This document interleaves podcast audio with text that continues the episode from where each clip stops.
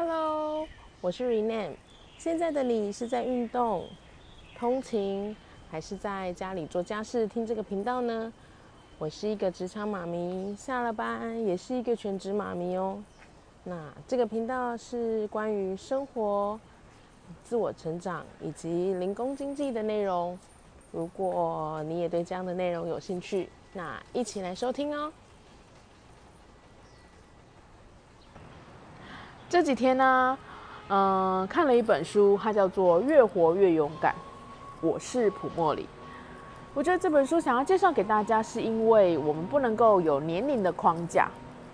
那我先简单的介绍这一本书，这是一个韩国的网红阿妈。那其实她的人生七十以前是很悲惨的，呃，很像我小时候看的一本，呃，看的一部日剧，叫做《阿信》，这真的跟她悲惨生活不相上下。那我不晓得 有没有观众知道阿信这这一部日片，呃，不一定这一个悲惨的故事可能还比阿信里面的叙述还要惨。那我们就不去讨论谁比较惨了啊。那这其中我看了这部分啊，有其中有一部分让我很难以置信的是，我觉得怎么会有这样的这样的一个这样这么好的一个人存在？就是因为阿妈不懂什么叫做。做保，以前很多人因为做保，然后赔了很多钱，或是发生就是因为做保这件事情，然后有了很多的惨痛经验。那这个阿妈也是一样，那他帮人家做保，因为他不知道什么叫做保，所以他就觉得他就帮人家签名了，那结果人就跑了，因此呢要帮人家还债。可是啊，这个原本这个人啊借钱这个人，他只借五百万，那因为加上利息的关系，连本带利啊，五百万还还还还还到快五千万，你可以想象吗？你借五百万，然后这样还啊，要这样还，每天被债啊追到一个不行，然后这样全部连本带利加起来还了快五千万，而且这五千万他会觉得他很每天很辛苦的工作，他会觉得说这五千万他自己什么都没花到，先不要说五千万是因为有利息的关系，他借这五百万连自己。自己都没有花到一毛钱，然后最后还要帮忙还了快十倍，他其实原本的日子就不是很好过了，然后到现到因为要还这笔债又更难过，再加上他其实他是单亲，他没有旁边没有老公帮忙，然后又要一个人养三个小养三个小孩，原本的日子就已经很难过了，而且现在因为这样子要还债的关系又更难过。那她没有老公可以一相一起扶持，她是一个人养三个小孩。不过这还好的是，人生真的很奇妙，她一路上还是有不少的贵人帮忙。虽然面对这样子种种的困境，但是阿妈撑过来了。直到七十岁的时候，因为被转诊断出疑似罹患了失智症，所以她的孙女啊，为了要治疗阿妈。一开始啊，就会先用手机在玩游戏的方式呢，让阿妈去玩，就是呃，像那种有手机有那种 app 是可以打地鼠的，那他就要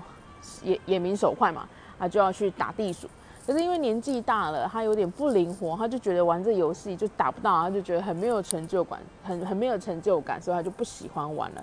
后来孙女就还是想了其他的方式，他研究很多什么失智症怎么解决的方式，然后。最后，他决定他用了一个方式，就是他离职，然后他去，因为他为什么会离职？因为他想要带阿妈去旅游，但不可能，他去写的那个离那个休假证明是因为他想要带阿妈去旅游，长途旅行，所以需要很休很长一段假，那他不能够这么写这个假单，他就干脆索性离职，所以索性离职之后呢，就带着阿妈去旅游。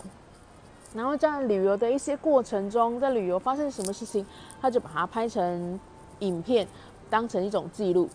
当然，他就放在一开始，他是放在他们自己家族的 FB 上面。然后他就觉得阿妈又不会用电脑，他不会用手机，那他自己看不到他把它拍成的样子是什么，所以他就想一想，那他就干脆放到 YouTuber，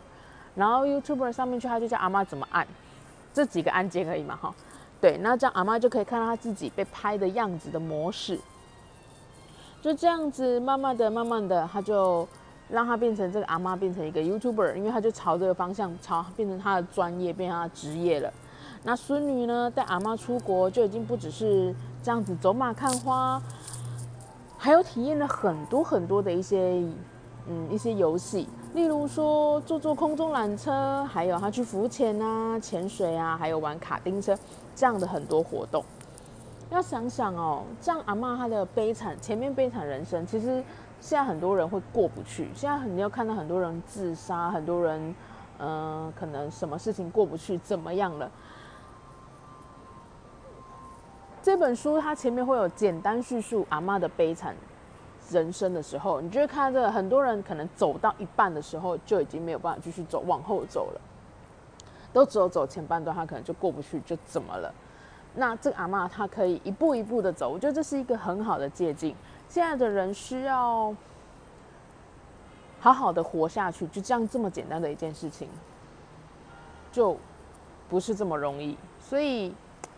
嗯，有的时候要想想，你你现在的生活也许很困境，可能是上天给你的一个考验，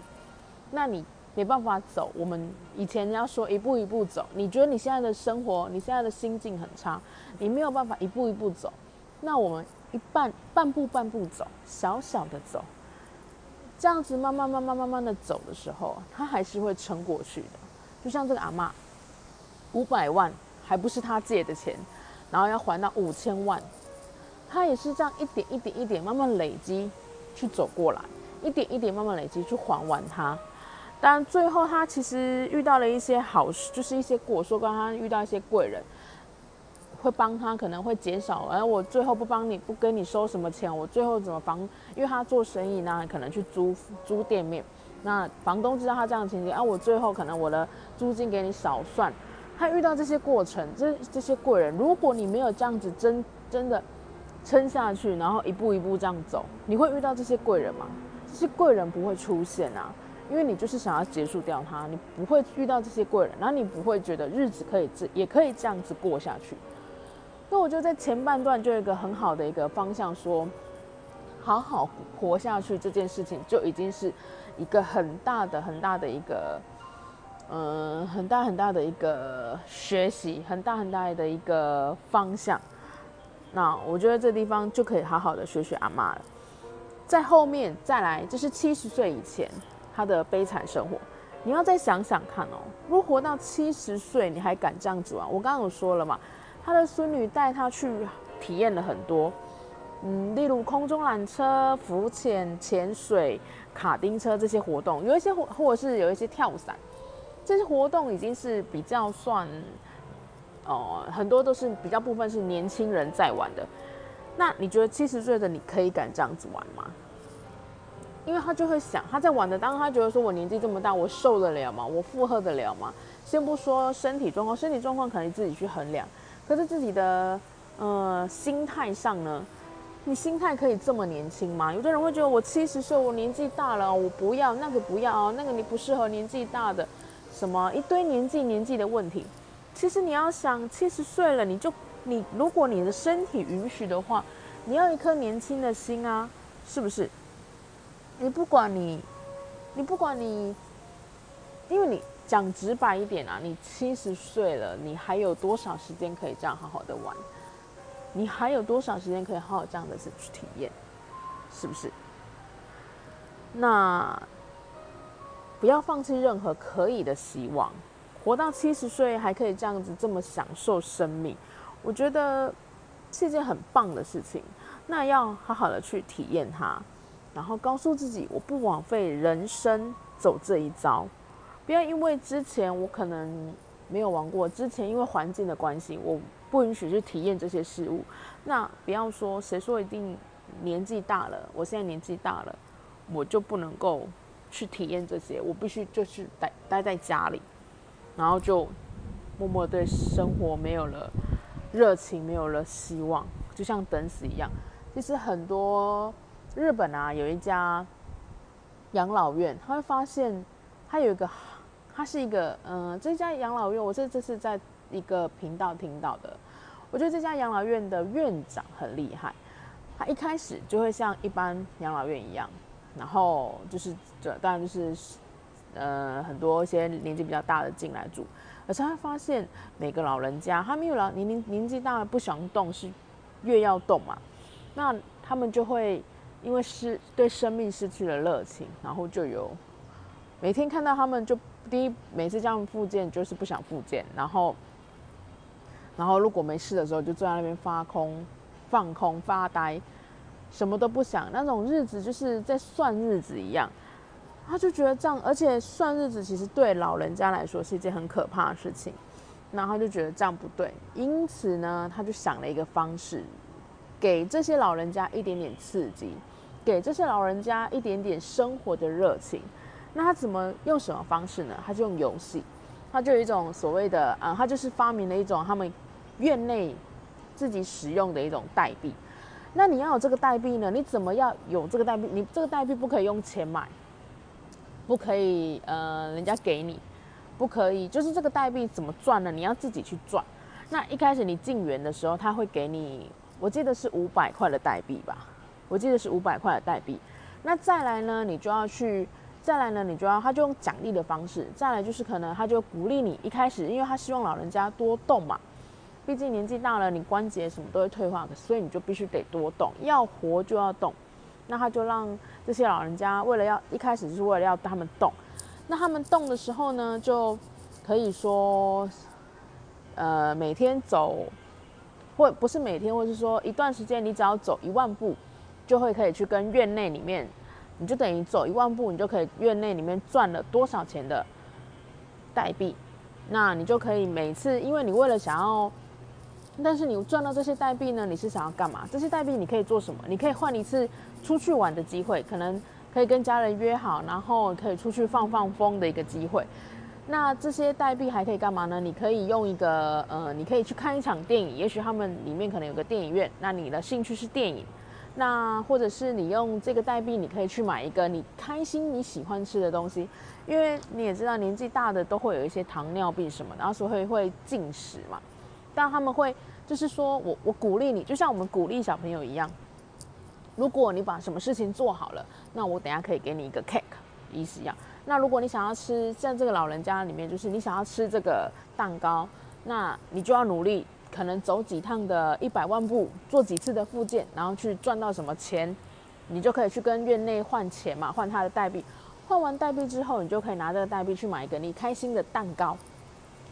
就是用这样子的方式，那里面还有很多，在它慢慢的演化出很多一些游戏哦，例如说他们也有 casino 哦，几个老人家可以一起在那边赌博，你可以用这个代币去赌博，因为毕竟年纪大的有一些人有一些嗜好嘛，每个人他就像一个小型社会，只是这个小型社会里面全部都是老人家，因为有的人可能有的老人家喜欢赌博啊，那他就是可以拿这个当赌博，那就是两三三个。一起聚在那边赌赌博，就是拿这个代币。那你如果今天还输了，你今天还想要继续玩的时候，你就会更认真的去做复健，更认真的去运动啊，这些 这些行为。那就是每天你看那些老人就会每天醒来是有个希望的，他知道说他今天要认真走几步，那他就可以去换钱，然后就可以做他喜欢做的事情。这都是一种热情。谁说老了一定就是老了？最可怕就是在家，然后两眼放空，然后没有任何对对什么事情都没有任何的希望，对什么事情都没有任何热情，然后就真的是一天一天的等死，在算日子。这是最可怕、最可怕的。那哦，岔开话题，这是我那有一次曾经听到一个养老有一个频道，他讲有一个日本有一间养老院，他用这样的模式，就是一样连。你到了一个年纪，就像这个阿妈一样，她到了一个年纪，七十了，谁说不可以去玩浮潜？谁说不可以玩卡丁车？谁说不可以跳伞？是吧？当然，在这做这些动作之前，都会先去衡量阿妈自己的身体状况，不是就是强迫阿妈说阿妈你一定要上去。那这阿妈自己也要衡量自己的状况，那他可以跟可以跟一定会有。那个教练在旁边，那一定会跟教练讲说，如果有什么任何的身体状况不适的时候，我们就要立刻终止这个游戏。这些的这些的安全措施是都可以提早做规划的，那就可以好好的享受这样子的活动带来的一种刺激，带来了一种生活体验。还有啊，我觉得书里面呢，阿妈也呃孙女啊也讲到一段话，我觉得也很不错。她说啊，阿妈不管吃什么东西、看什么东西，还有玩什么东西，都会很仔细的去认真跟享受，很认真的观察她，很享受的去看，很享受的去体验她观察到的东西。当所有的感觉神经都闪闪发光的去回应任何的事情。而且都不愿意放过任何一点，很多东西啊，我们都觉得习以为常、理所当然，然后忘记了这个是怎么一回事，就很像小朋友，你知道？不晓得各位有没有那个带小朋友出门，就是这样，只是从家里走到公园，可能只是需要个十分钟的走路程，我们都可以走半个小时，然后你就觉得为什么要走这么久？因为小朋友充满了好奇，小朋友的感觉神经全部都是打开，他只要一走出那个家门，他的感觉神经都是打开的，因为他看到路上的车子，哎，怎么车子有这么多的不一样？那这个是什么车？轿车，然后有什么箱型车、修旅车、游览车、公车，所有的车子都会让他觉得不一样跟惊艳。对我们可能来讲，就是车子啊，就交通工具嘛，没有特别的感觉。然后他理所当然就是在路上，但对小朋友并不是这样子想，他就会觉得哇，怎么这么好玩？车子有分这么多种，